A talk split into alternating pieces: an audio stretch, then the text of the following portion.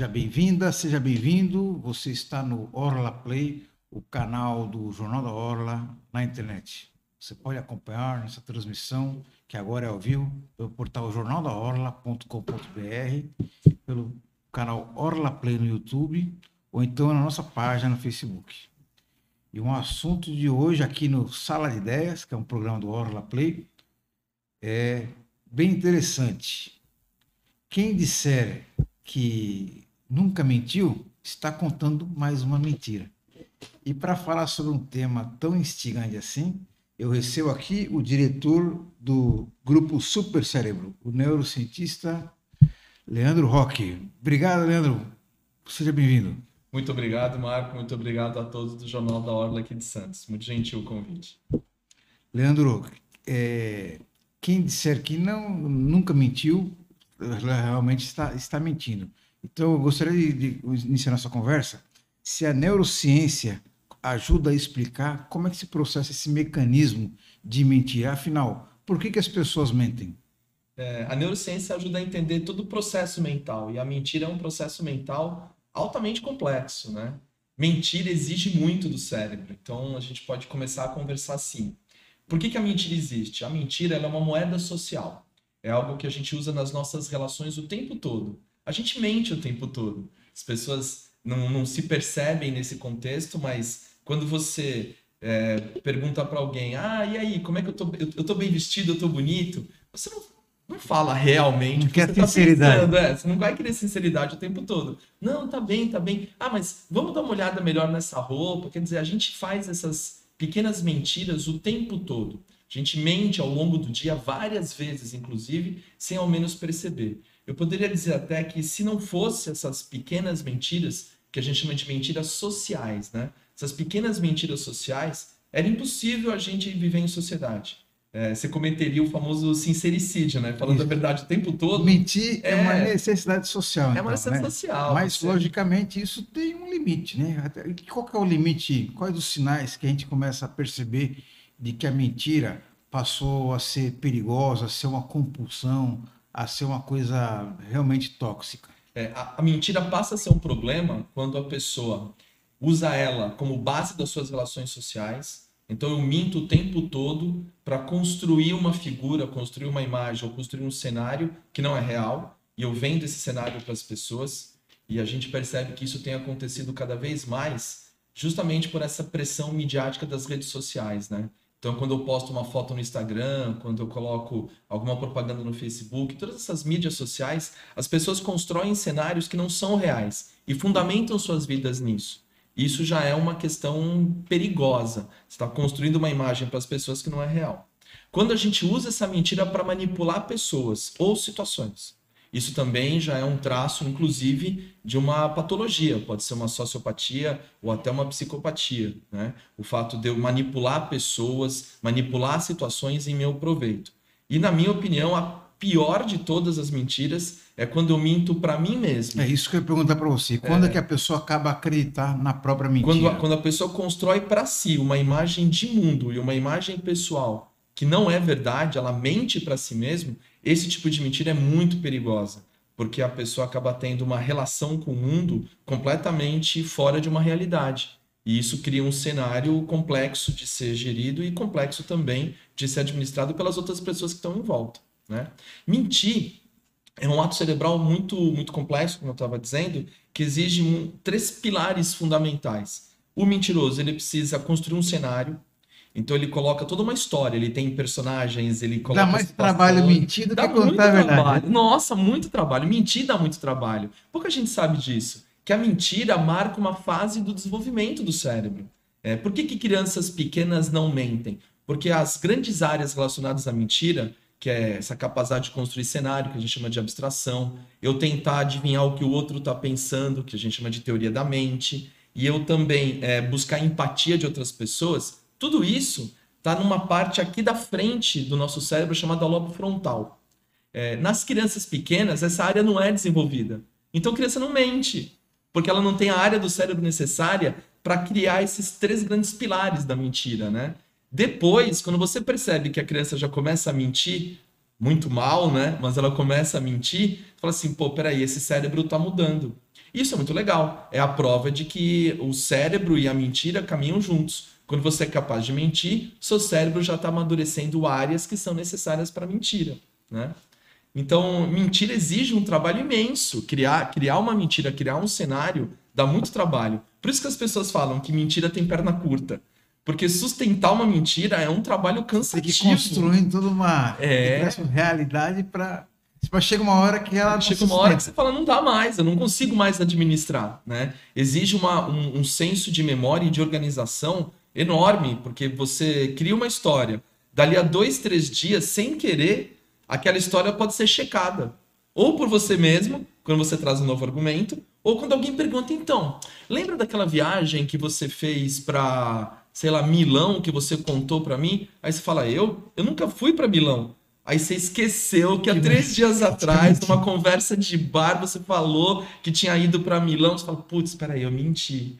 Por que, que você fez essa mentira? Você fez uma mentira social. Uma mentira em que você construiu um cenário para criar empatia com outras pessoas naquele momento social que você estava e que infelizmente você esqueceu. Então, o mentiroso contumaz, o mentiroso patológico, né, que a gente chama de mintômato, né, o cara que mente compulsivamente, ele tem um trabalho gigante que se torna muitas vezes insustentável. Mais cedo ou mais tarde, alguém vai pegar ele na mentira. E aí a gente fala, né? A mentira tem perna curta. Leandro, agora, por outro lado, a pessoa que ouve a mentira, muitas pessoas, elas, entre aspas, gostam de ouvir mentira. Parece que aquilo, ouvir uma mentira é muito mais agradável do que ouvir a dura verdade. Como é que se processa essa recepção da mentira no cérebro da pessoa? É, do receptor. Né? A gente sabe que o outro está mentindo quando a gente percebe que aquela mentira, obviamente, não tem espelho na realidade, não tem reflexo na realidade. Então, muitas vezes, quando alguém fala para mim, ai, você tá ótimo, você tá super bem. Eu sei que eu tô um pouco fora do peso. Eu sei que eu sou um pouquinho careca. Eu sei de tudo isso. Mas é tão bom ouvir um elogio, né? A gente sabe que é mentira, mas a empatia sobrepõe a mentira nesses casos. Então, isso é uma questão bastante importante é, você perguntou para mim, quando a mentira passa a ser patológica? Quando ela começa a prejudicar pessoas. Quando ela começa a ter um prejuízo interpessoal, entre pessoas, ou intrapessoal, eu mesmo começo a me prejudicar, esse é o momento de você procurar ajuda.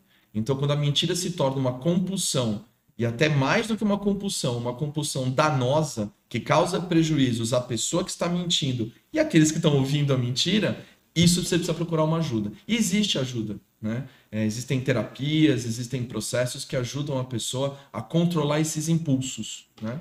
Leandro, você escreveu um artigo para a gente aqui que está publicado no, no portal do Jornal do Orlos. Né? Convido você que nos acompanha a ler esse artigo que aborda esse assunto com mais profundidade. Você fala de tipos de mentira: o unidirecional, manipuladora e vertical. Queria que você explicasse para a gente basicamente, quais são as diferenças entre esses tipos de mentira?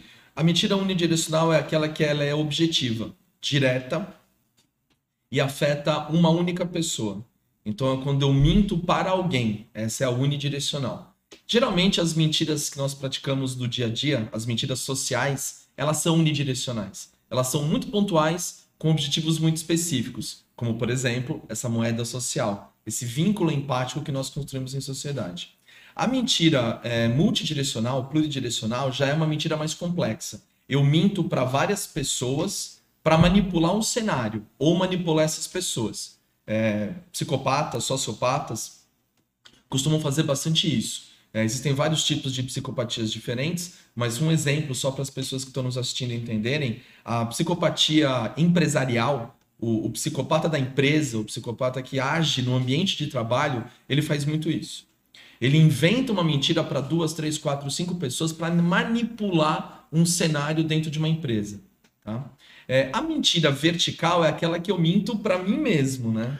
Eu construo para mim uma mentira. Então eu me convenço que alguém me ama, eu me convenço que eu sou capaz, eu acredito nas minhas, nas minhas falhas ou eu acredito nas minhas virtudes sem ser uma verdade absoluta. Essa mentira vertical esconde os defeitos. Esconde os defeitos. Essa mentira vertical ela é, ela é muito complexa. Ela, é, ela tem que ser muito bem administrada, porque a pessoa às vezes tem um poder. A nossa mente tem um poder tão grande que quando essa mentira passa a ser entendida pelo cérebro como uma verdade, Eu passo a viver num mundo paralelo. Eu realmente acredito que eu sou uma pessoa completamente diferente do que a realidade me apresenta. Né? E isso é muito perigoso, muito complexo. Leandro, a mentira, ela tem perna curta, mas eu queria saber se. Eu imagino que não tenha cura, mas existe tratamento para atenuar os efeitos dela, para impedir, por exemplo, que a pessoa se torne uma mentirosa compulsiva, ou mesmo que promova tantos prejuízos assim para as pessoas com quem ela convive?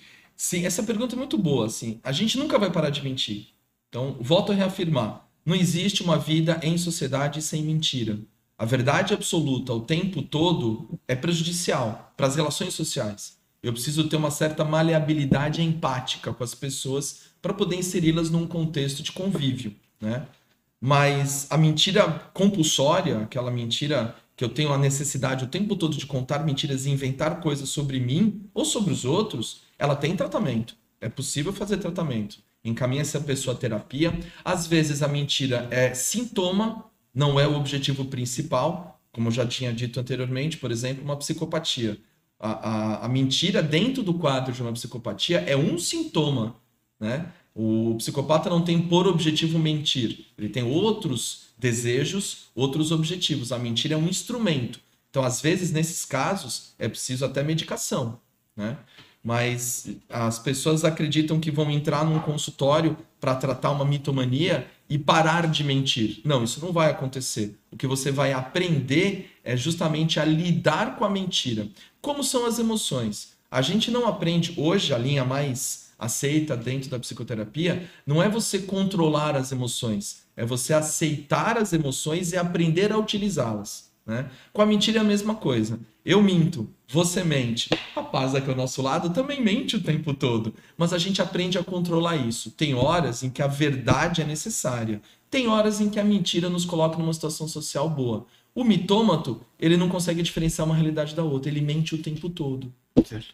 Leandro, a mentira é tão antiga quanto a humanidade. Oh, nossa! Mas agora, nos tempos atuais, por conta das redes sociais, da internet, das redes sociais, a, a mentira ela ganhou proporções incalculáveis, grandes proporções incalculáveis e os prejuízos também incalculáveis. Né? É. As chamadas fake news. Eu queria primeiro que você falasse para a gente como é que se processa na mente da pessoa que produz a, a, a fake news. Porque ela vai parar o que ela está fazendo vai deixar de fazer outra coisa para dedicar um tempo para produzir uma fake news. O que, que move essas pessoas?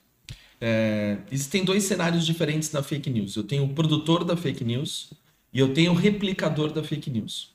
O cara que produz uma fake news, ele sabe que ele está fazendo uma coisa errada.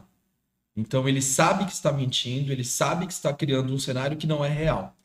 Esse cidadão ele tem realmente uma intenção má ou ele tem algum distúrbio que impede ele totalmente de compreender os efeitos nocivos e até a, a realidade do que aquela mentira pode causar.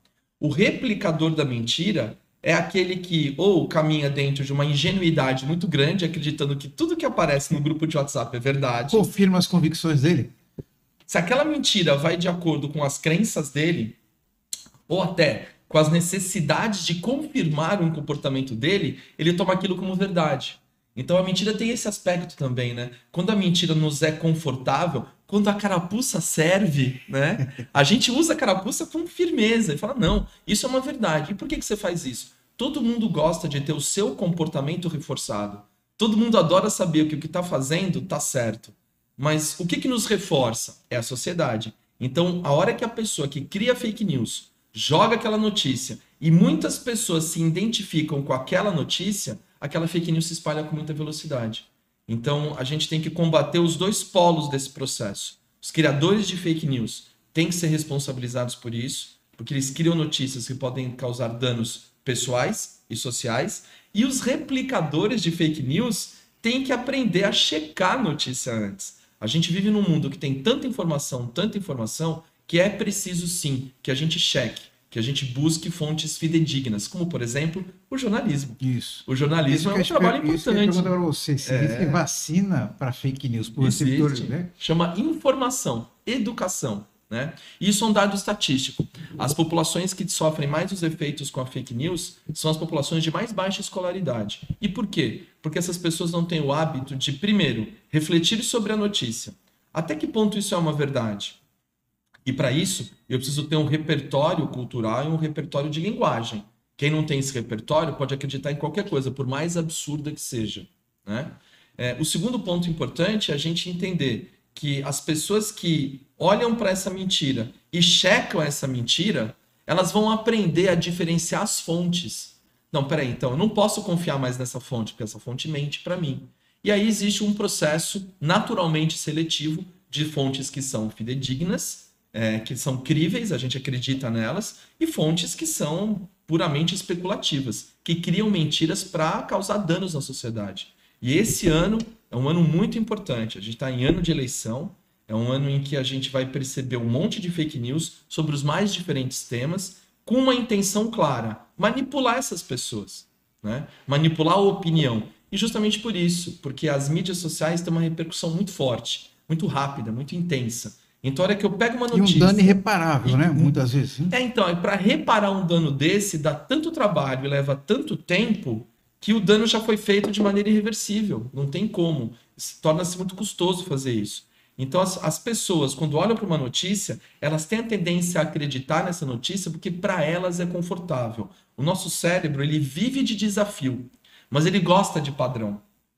Nosso cérebro se acomoda com muita facilidade. Então, se eu vejo uma notícia que confirma uma coisa que eu estou fazendo, eu adoto aquilo como uma verdade. A gente tem essa tendência que a gente precisa fazer é quebrar esse paradigma. A gente precisa colocar o nosso cérebro em exercício.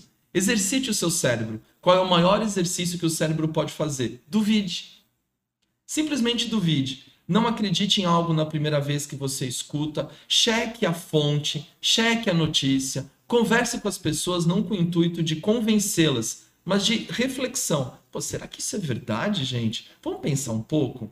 Não, eu vi uma notícia de que o mar ficou vermelho. Você colocou a cara para fora da janela. Você está lembrando agora um professor que eu tive no cursinho, chamado Francisco, professor de matemática, que o cursinho pré-vestibular é, te capacita basicamente para passar no vestibular. Te ensina, mas também é, te ensina as artimanhas, as armadilhas que tem no teste. Então ele falava assim: olha, se tem uma, uma pergunta, uma questão fácil demais, usa o desconfiômetro, que alguma coisa aí tem, né? Que é alguma pegadinha do examinador. Então, você para você verificar exatamente do que, que, se trata aquela questão. Agora, Leandro, eh, eu queria que você falasse para a gente agora do que, que é o grupo Super Cérebro. Qual é o trabalho que vocês desenvolvem? É, o grupo Super Cérebro é um grupo que já existe há muito tempo no Brasil todo. Hoje a gente está em todos os estados, é, em mais de 300 cidades. A gente chegou agora em Santos, né? Chegamos aí nesse mês de janeiro fevereiro. Somos um grupo educacional que trabalha dentro de uma faixa etária dos 2 aos 102 anos. O que, que nós fazemos? A gente usa jogos de tabuleiro e um, um abaco, que é o soroban, o abaco japonês, para fazer o treinamento para habilidades socioemocionais. Por exemplo, a mentira é uma habilidade socioemocional, a empatia é uma habilidade socioemocional. Então, as habilidades socioemocionais são super importantes para a gente conviver em sociedade e para a gente entender as nossas próprias emoções.